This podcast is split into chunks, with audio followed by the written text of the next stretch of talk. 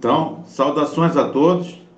Estamos aqui para mais uma aula do Filosofia Cai na Vida, nossa 23 aula. O nosso tema vai ser o filósofo médico Hipócrates. E o, o título da, da nossa aula vai ser Hipócrates, médico filósofo ou filósofo médico? Tá? E aí vocês vão pensar comigo qual a melhor resposta. Tá ok, gente?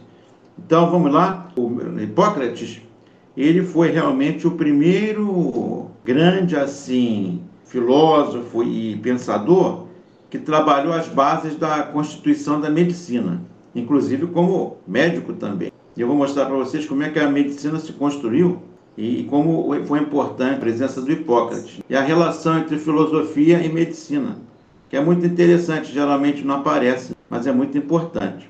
Então, o subtítulo do nosso, da nossa aula de hoje é O Nascimento da, da Medicina e a Filosofia. Então, gente, dos médicos sacerdotes de Esculápio aos médicos leigos. Essa seria uma outra chamada que a gente poderia dar. Eu vou explicar por que esse nome, de onde vem esse termo Esculápio. Os chamados sacerdotes de Esculápio e a sua relação com os médicos leigos. A primeira coisa que eu poderia falar para vocês, isso vocês já devem saber muito bem, é que a, as práticas mais antigas de medicina eram exercidas por sacerdotes.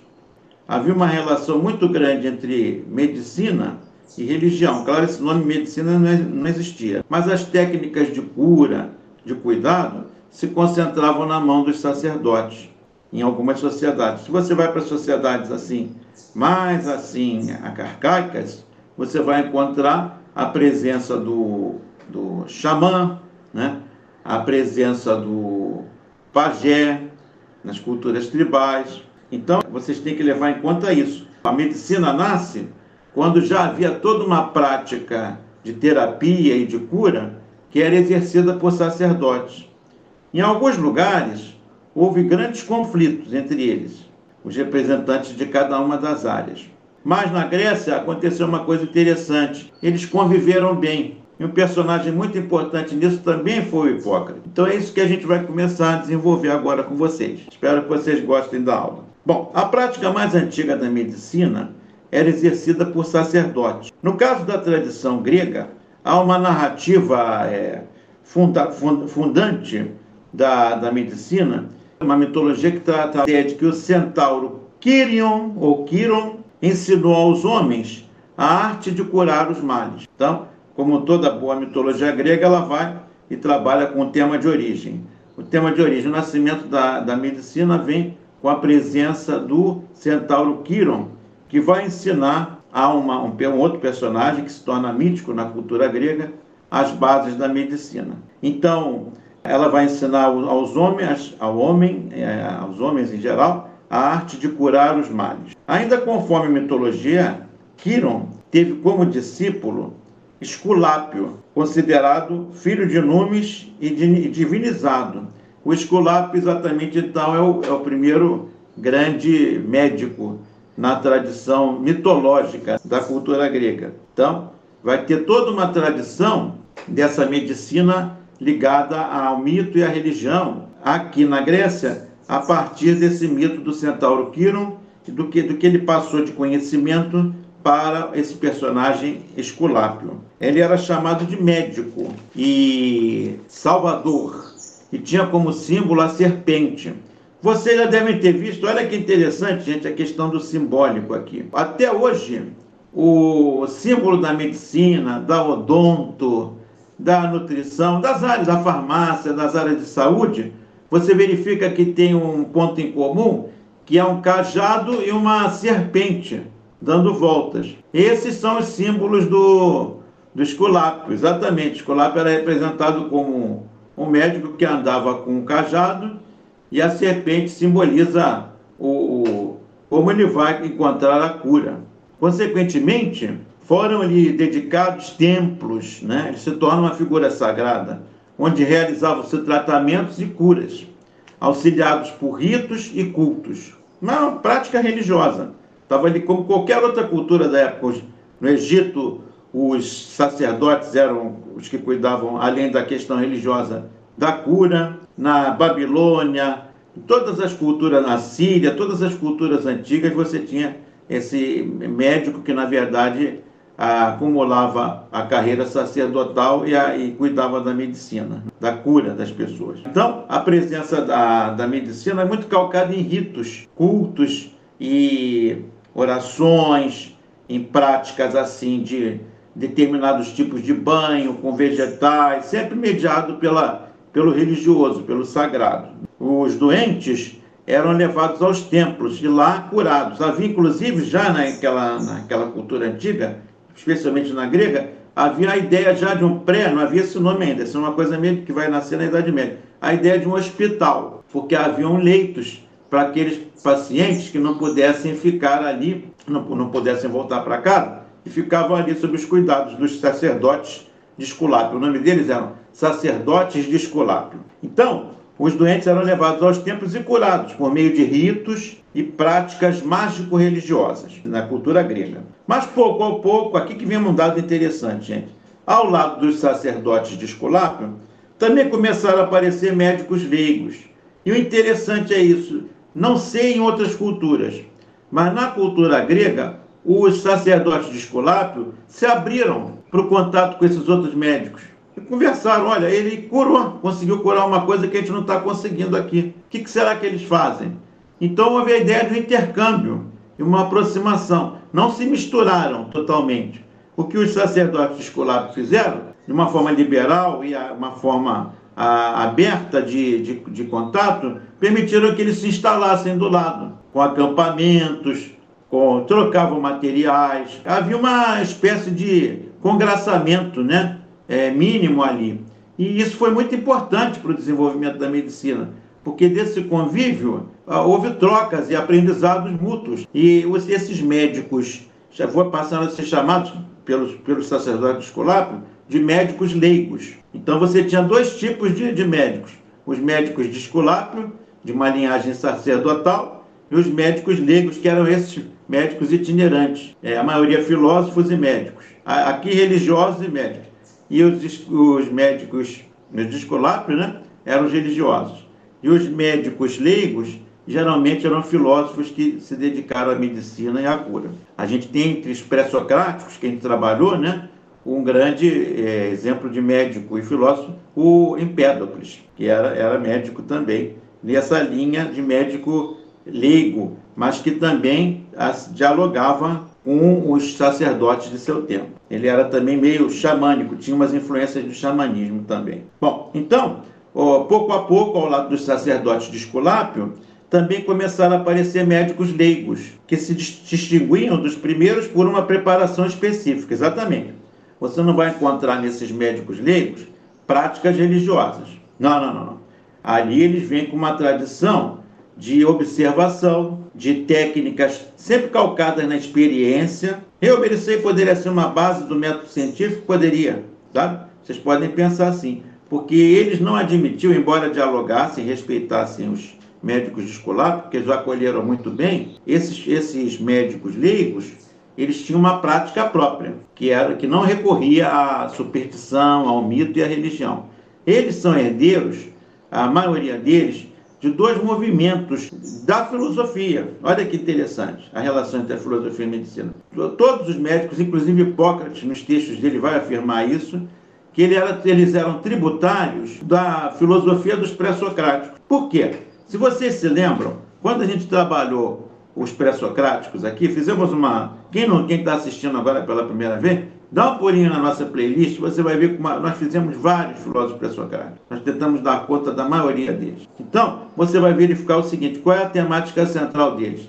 Não recorrer a respostas da religião e do mito. Não é o nosso objetivo. Nós queremos trabalhar no outro campo. O nosso campo agora é da, da pergunta, da dúvida e da busca pelas respostas através da, da vivência experimental, é, dos sentidos, da intuição, tudo que a gente puder, da razão, tudo que a gente puder é, fazer para encontrar respostas para as nossas dúvidas, vai ser feito, mas sem recorrer ao mito e à religião. Então repare que foram muitos corajosos, né, como a gente viu, porque eles estão abandonando o conforto do mito, que teve seu papel e tem na nossa vida até hoje. É importante. E a religião também.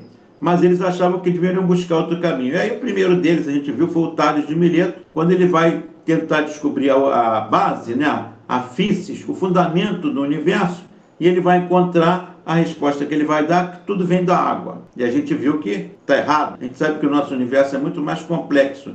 Mas, com os dados que ele tinha, foi importante, porque ele, na verdade, o importante não é o que ele respondeu. O importante é que ele estava inaugurando uma nova prática, uma nova forma de abordagem do real, que se diferenciava do mito e da religião que era a filosofia. E os, os médicos leigos vão aproveitar essa herança dos pré-socráticos. Vão, vão falar, vamos criar, no âmbito da cura e da terapia, uma busca que seja baseada não mais nos mitos e na religião, mas na reflexão, na, na empiria, nas práticas que a gente for consolidando e anotando na no nossa trajetória, mas sem recorrer ao mito e à, e à religião. Esse é um dos, um dos movimentos que deu base para esses médicos leigos. O outro foi dos sofistas, porque os sofistas, como também tem a nossa playlist dos sofistas, vocês vão ver que os sofistas, a questão central deles era a seguinte: defenda seu argumento. Não venha me impor o mito ou a religião que eu vou te perguntar, mas por quê? Quem garante que isso é verdade? Então, toda a tradição dos sofistas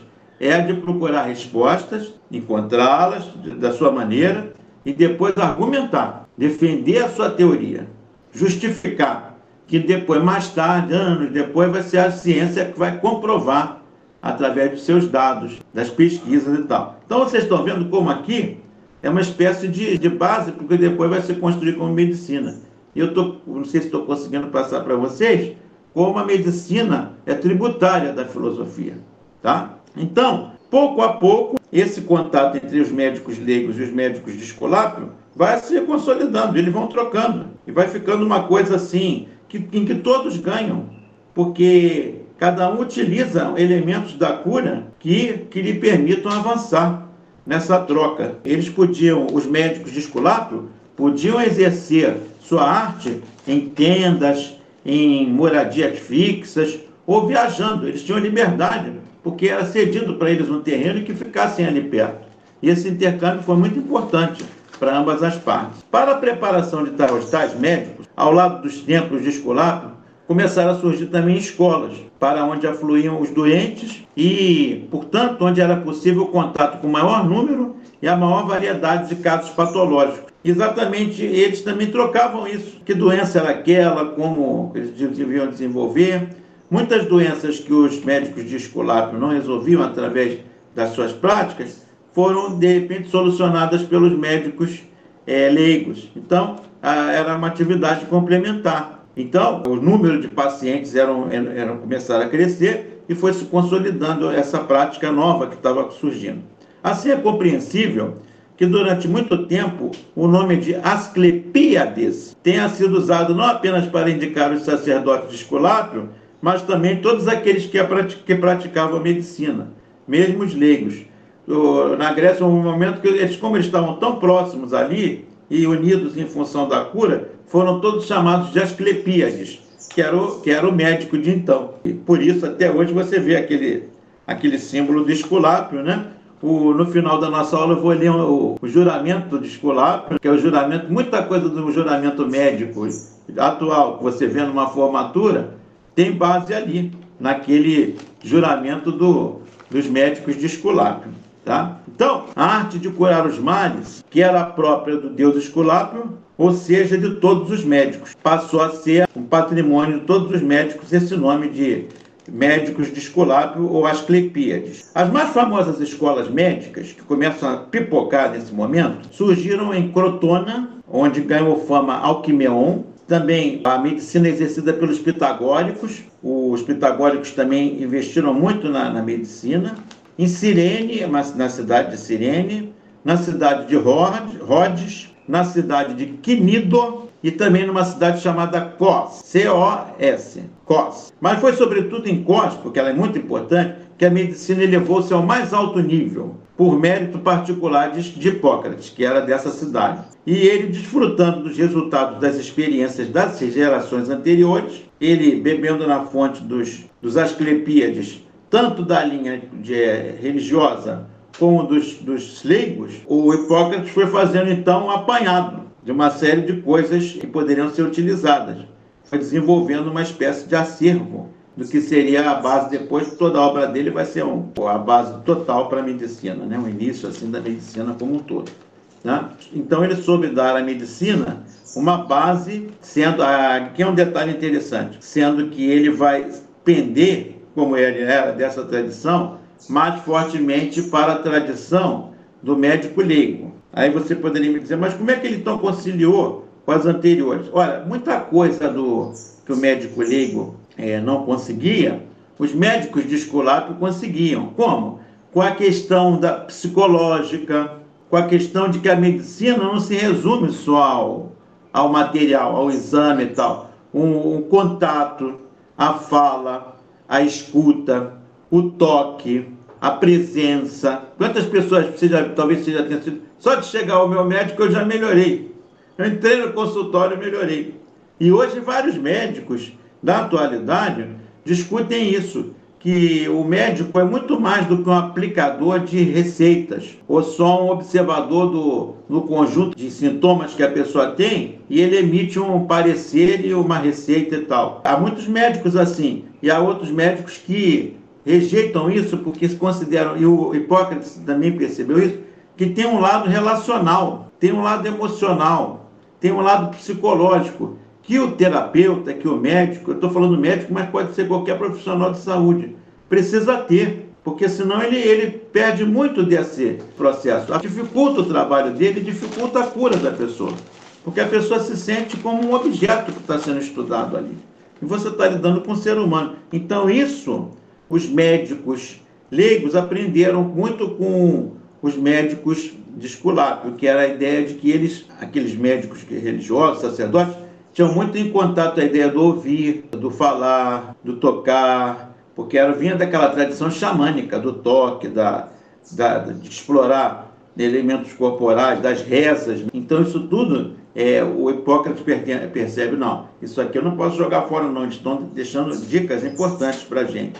E aí ele vai constituir o seu método a partir dali. Lançou as bases, então, para o método mais preciso. Foi graças à mentalidade investigativa desenvolvida pelos filósofos pré-socráticos, que desenvolveu-se então o saber médico investigativo. Preparou os alicerces para mais tarde estabelecer-se o método científico. Então, o Hipócrates fala isso muito, muito bem.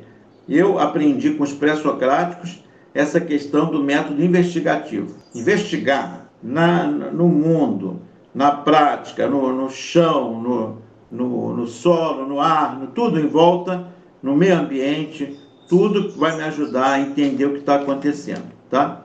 Além dessa influência dos pré-socráticos, podemos acrescentar, isso eu já tinha falado, mas agora na voz do Hipócrates, também a influência dos sofistas, com sua agudeza argumentativa e que irão influenciar fortemente esse, esse pensador. Porque exatamente a ideia do, do Hipócrates era que ele tinha que comprovar tudo que ele estava falando.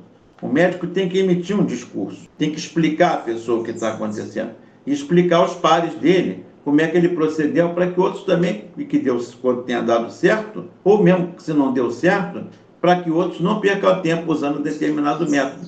Então, tudo passava pela justificativa, pela argumentação. E eles são tributários aos sofistas por isso. Vale a pena também ressaltar a importância da filosofia, que por meio do seu racionalismo etiológico, acabou por influenciar o que seria a ciência médica e todas as outras ciências. É porque a filosofia trouxe um racional, uma racionalidade, e você estabelece causas, efeitos, você tem todo um arsenal de potências trazidas pela e valências trazidas pela racionalidade para você compor o quadro em que o doente está padecendo algum mal e você estabelecer as correlações. Daqui a pouco eu vou trabalhar com vocês o conceito de complexidade, que vem, que é um dos cernes da filosofia e da medicina do Hipócrates. Mas vamos falar um pouquinho mais dele agora, especificamente, biograficamente, inclusive. não temos a data exata de do, quando ele nasceu ou morreu, mas sabe-se que ele viveu, né? ele é da, da cidade de Kos, e ele viveu no século IV a.C. Foi considerado, e é considerado ainda hoje, o fundador da medicina científica, a medicina conduzida por bases racionais. Vocês estão vendo que ele é um herdeiro daqueles médicos leigos e exatamente também do encontro dos médicos leigos com os sacerdotes de Esculápio. Os pontos fundamentais de seu saber, desse saber que ele está propondo, então, for, estão presentes ainda hoje na medicina, são os seguintes. Ele separou claramente o conteúdo científico racional da medicina em relação a todas as crenças religiosas que acompanharam seu nascimento. Então, isso ele deixa claro. Somos tributários? Somos. Mas a partir de agora, a medicina, para se constituir como saber sólido, ela não pode se basear mais em mito e religião. Essas crenças ficam de lado. Vamos aproveitar todo o legado de aspectos importantes que eles nos deixaram e que vão fazer parte da relação médico-paciente, mas a parte das crenças e a religião vão ficar fora. Tá? Então, esse é um primeiro aspecto importantíssimo na, na proposta da medicina que estava nascendo com Hipócrates. Considerou o homem e sua saúde não como realidades isoladas, mas como parte de um conjunto de fatores mais amplo, que pode ser não só o ambiente circundante, mas também as instituições políticas. Gente, olha que interessante a atualidade dele. Primeiro, o, o paciente não tem o um mal em si, o mal não é dele, foi causado por outra coisa, e pode ser por tudo pelo ar, pela água, pelo vento, pelo aborrecimento. Então, o Hipócrates vai ser genial nisso. Ele vai dizer: olha, são mil fatores. O homem é um ser de relação. Então, não dá para você colocar uma causa única. Tá? Então, o ambiente circundante, que, que, que é, é o ambiente que dá nosso nutriente, que dá toda a nossa força para viver, ele também pode ser o próprio mesmo ambiente que vai nos trazer a doença. Porque tudo está está interligado. Aqui está o germe do conceito que ele vai trabalhar, que é de complexidade. O homem é um ser em meio a uma complexidade. Tema esse tão atual que vai ser trabalhado por vários filósofos e cientistas da contemporaneidade. Não é por acaso que o Edgar Morin, grande filósofo, William Prigogine, grande cientista, Fritjof Capra, Humberto Maturana, Maturana, Carlos Varela, grandes pensadores na área da ciência e da filosofia, vão formar um grupo da chamada teoria da complexidade e vão, vão analisar as questões humanas sobre todos os aspectos, sempre com esse caráter, não, olha só, não dá mais para dizer ou isso ou aquilo. É isso e aquilo, pode ser aquilo outro. Tem, a gente está envolto numa coisa muito mais complexa para a gente explicar o mundo, especialmente a questão da saúde, só por um prisma. Então, aí ele vai, inclusive, não sei se vocês perceberam, esse é outro detalhe interessante que fechou a sentença que ele diz, mas também das instituições políticas. Quer dizer, política, quando mal exercida, faz mal à saúde. Pode gerar fome, sofrimento. A gente, vocês devem estar vendo isso em algum país hoje, né? Que vocês conheçam. Essa questão da, do mau gerenciamento da vida e do governo, do, e que muitas vezes não está centrado na vida, e que esses desacertos políticos geram mortes e sofrimento para as pessoas, e doenças, as mais variadas. Então você verifica como ele foi profético aqui, no sentido de que, cuidado, hein? Política também tem a ver com saúde. Porque, além de você ser desassistido, você sofre. Que que eu vou, quanto é que eu, será que o dinheiro vai dar mês que vem? Olha os teus nervos aí se esticando, se, se arrebentando. Meu Deus, será que vai ter comida? Será que eu vou ter emprego? Será que eu vou ter vacina? Então, você, é, dando exemplos nossos de hoje, você mostra a atualidade dele. Então, é tudo muito complexo, inclusive, não esqueçamos da política. Defendeu a autonomia da ciência, esse é um terceiro ponto, da ciência médica em relação à filosofia. Repara que interessante, ele bebeu na fonte da religião, do sagrado, discutiu, aproveitou coisas que eram interessantes, mas falou: agora é o seguinte, na, na medicina, nós agradecemos, vamos utilizar isso que vocês nos legaram, e a gente vai sempre respeitar vocês, mas aqui para fazer nosso trabalho vai, vai até determinado ponto. A mesma coisa ele fez com a filosofia. A filosofia nos ajudou, mas agora no campo da empiria, a filosofia não pode mais ajudar. A gente também não pode ficar só teorizando, a gente tem que comprovar o, a origem da doença, a causa. que tipo de tratamento, e aí esse aspecto teorizar só não basta. A teoria vai ser importante, mas vai ter um, um campo de aplicação, de pesquisa prática, empírica muito forte. Então ele faz questão de separar. Aqui há, tem, há que haver uma separação entre filosofia e medicina. Pois a filosofia vê o homem em geral, teoricamente. A medicina trata do homem concreto e de sua saúde física, relacionada também com o próprio meio ambiente. Então, esse é um aspecto importante. Outro, definiu de modo quase perfeito o quadro ético dentro do qual devia agir o médico e mover-se a sua pesquisa. Quer dizer, ele também deixou um legado. Olha, que tipo de comportamento é adequado ou não ao médico. E ele fez questão de pensar, você veja que ele cobriu vários, vários âmbitos, inclusive atualíssimos. E ele vai dizer: o médico não pode ter tal tipo de procedimento, tome cuidado com isso, com aquilo. Nasce aí uma espécie de reflexão dele também a respeito da ética médica. Então vocês vão vendo como ele é atual. E esses são os quatro, um dos quatro mais importantes pilares. Existem outros, mas eu estou, de alguma forma, resumindo para a gente dar conta do pensamento dele como uma introdução. Ele questionou, por exemplo, um dado prático, a causa da epilepsia, para vocês terem ideia de um exemplo concreto que era considerado um mal ligado a, a, ao sagrado, a uma maldição, alguma coisa. Tinha, a, os médicos escolares faziam todo um trabalho para tratar o epilético. O epilético, quem já viu alguém tendo um ataque epilético, dá a impressão que ele, que às vezes, muitas vezes, ele está num quadro ali normal e de repente, por algum motivo, ele começa a dar aquela, aquela tremedeira, aquele, aquele ataque ali, e você não, não depois que se acostuma, você sabe, tem um tratamento e tal. Mas no primeiro impacto, você imagina aquelas pessoas da antiguidade viam aquilo, achavam que era uma possessão demoníaca ou alguma coisa. Então, ele, ele vai dizer que não era uma explicação que deveria ser dada pelo sagrado, mas sim pela experimentação, pela empiria, e ele conseguiu lançar as bases para o entendimento do que era a epilepsia, que depois, logicamente, foi muito melhor explicado. Mas ele pois sobre essa, fiz essa separação. Não, isso aqui é uma explicação sobrenatural, isso não basta. Tá? Outra coisa, explorando mais uma outra coisa. Doenças e meio ambiente, ele vai dizer o, o, a relação com o meio ambiente é uma via de mão dupla.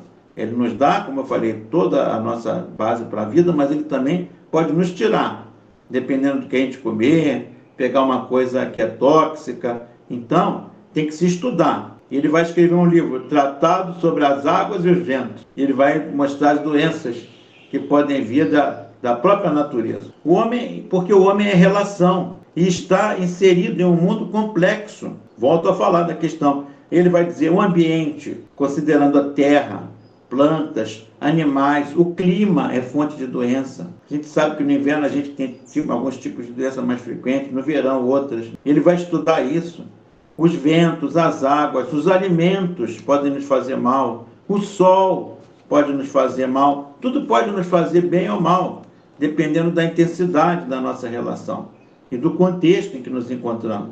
Então ele vai ser o primeiro pensador a fazer um mapeamento disso tudo. O médico que pretende curar precisa conhecer todas essas coordenadas. Então ele tem que perceber tudo que está em volta. E aquele modelo antigo não dava conta disso. Era um modelo muito simplista de apontar tudo como causa no, no âmbito do sagrado. Ah, ele vai dizer as instituições, voltando aqui, explorando um pouquinho mais aquilo que eu falei, as instituições políticas também importam, porque incidem sobre os estados de saúde e condições gerais dos homens.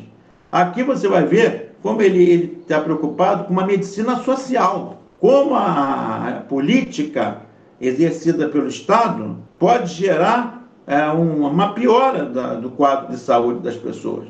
No atendimento, é, eu acredito que já naquele tempo do Hipócrates, ele deve ter percebido que algumas pessoas tinham mais recursos para contratar e para criar um ambiente de, de estabelecimento da cura com os poucos insumos que havia antigamente. E o povo, e o pobre, e o escravo grego. Como é que ficavam essas pessoas? A saúde era o Deus dará. Muitos tinham que recorrer à religião ainda.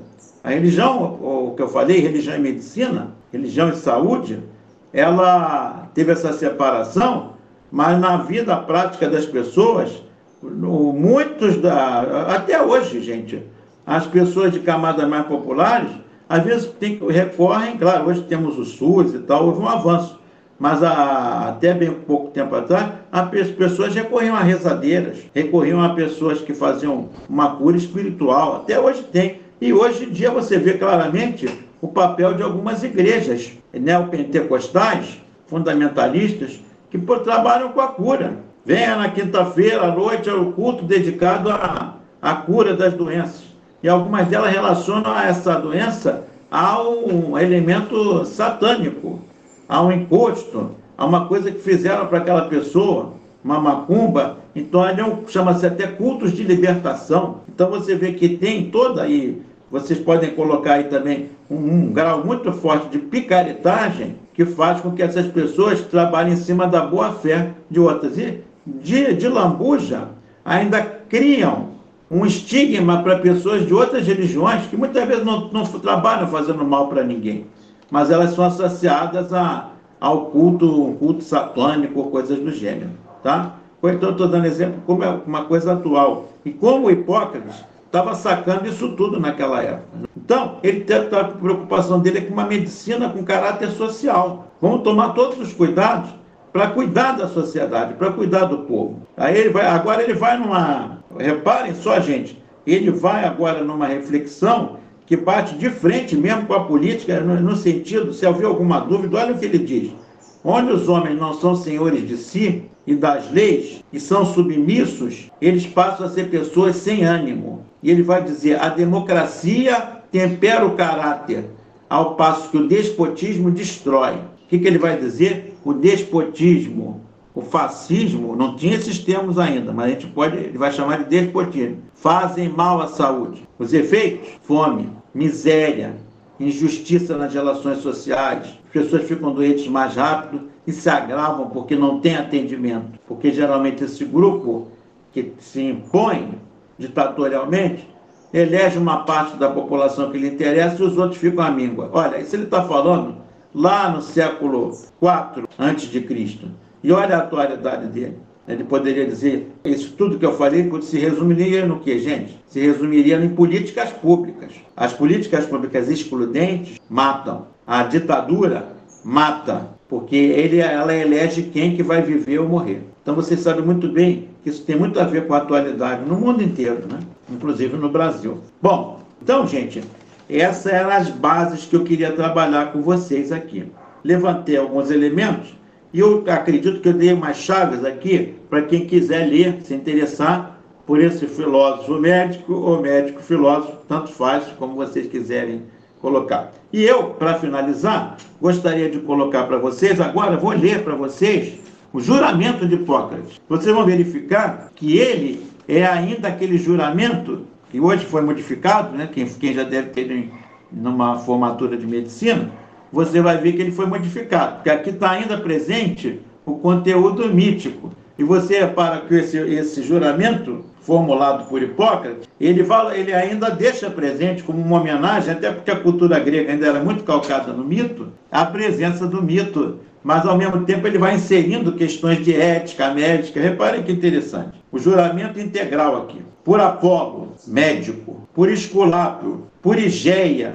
Por Panaceia e por todos os deuses e deusas, invocando-os como testemunhas, juro manter este juramento e este pacto escrito, segundo minhas forças e meu juízo. Considerarei quem me ensinou essa arte como a meus próprios pais. Porei meus bens em comum com ele e, quando tiver necessidade, o pagarei do meu débito e considerarei seus descendentes como meus próprios irmãos, ensinando-lhes esta arte, se desejam aprendê-la, sem compensações nem compromissos escritos. Transmitirei os ensinamentos escritos e verbais e toda a outra parte do saber a meus filhos, bem como aos filhos do meu mestre e aos alunos que subscreveram o pacto e juraram segundo o uso médico, mas a mais ninguém. Valer-me-ei do regimento para ajudar os doentes, segundo minhas forças e meu juízo, mas me absterei de causas de causar dano e injustiça. Não darei a ninguém nenhum preparado mortal, nem mesmo se me for pedido, e nunca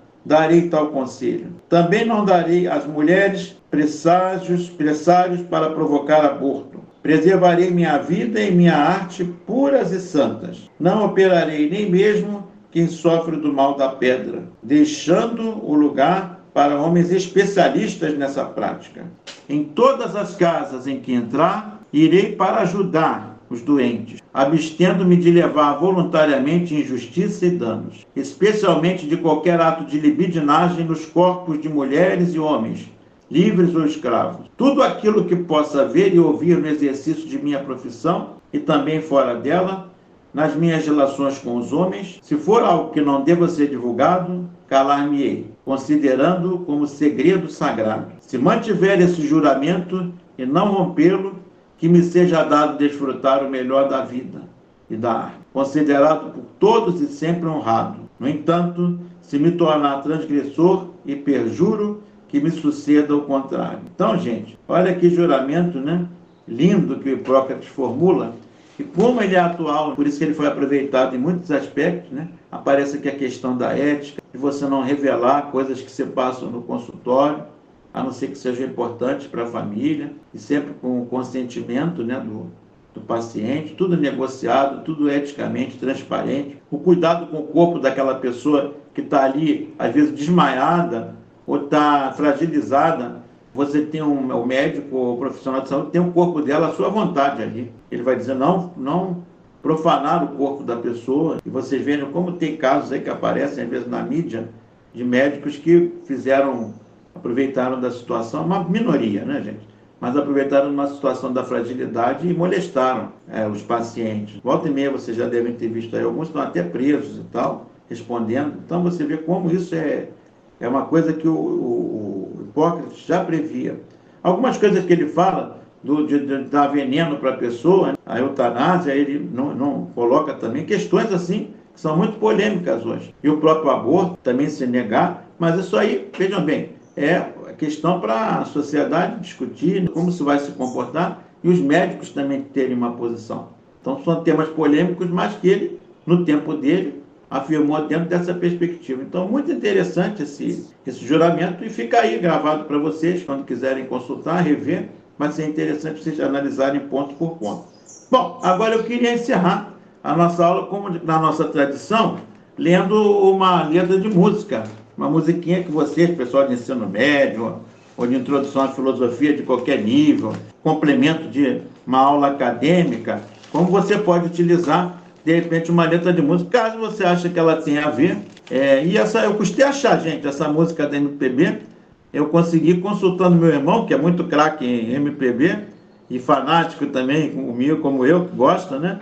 E ele me sugeriu uma música que eu achei legal, que tem a ver com Hipócrates, porque aqui nessa letra o médico é aquele que conversa e que percebe o lado cultural. É, ele não é um aplicador de remédios, ele é alguém que analisa a complexidade da, da situação e não, não dá nenhuma receita de remédio, mas ele dá um conselho muito sábio. Então, uma música do, foi consagrada pelo grande Luiz Gonzaga né? e é, toca muito nos forrós pelo Brasil inteiro ainda hoje. Vamos lá. Foi regravada pela Cássia Hélia. Vamos lá. Mandou, Mandacaru, quando fulora na seca, é o sinal que a chuva chega no sertão. Toda menina que enjoa da boneca é sinal que o amor já chegou no coração. Meia comprida, não quer mais sapato baixo. Vestido bem cintado, não quer mais vestir timão. Ela só quer, só pensa em namorar. Ela só quer, só pensa em namorar. De manhã cedo, já está pintada. Só vive suspirando, sonhando acordada. Não come nem estuda não dorme, não quer nada. Ela só quer, só pensa em namorar. Ela só quer, só pensa em namorar. Mas o doutor nem examina. Chamando o pai do lado, lhe diz logo em surdina que o mal é da idade, que para tal menina não tem um só remédio em toda a medicina. Ela só quer, só pensa em namorar. Ela só quer, só pensa em namorar. Então isso é muito interessante esse final, né? O médico, ao invés de receitar um remédio, ele diz, é, ele diz que chama o pai do lado, olha, uh, em segredo ele fala, olha, o mal é da idade. E para tal, tal menina não tem um só remédio em toda a medicina. É a, é a, é a idade, é a fase, vamos compreender. Não tem remédio não, meu amigo. Isso é comum, né? meninas da idade dela. Gente, então fica aqui essa nossa mensagem sobre Prócrates. Aula que vem nós vamos falar do Platão, tá bom? Então, gente, aquele abraço, tá? Tudo de bom e até a próxima. Espero que tenham gostado do nosso encontro aqui. Tchau, tchau. Valeu!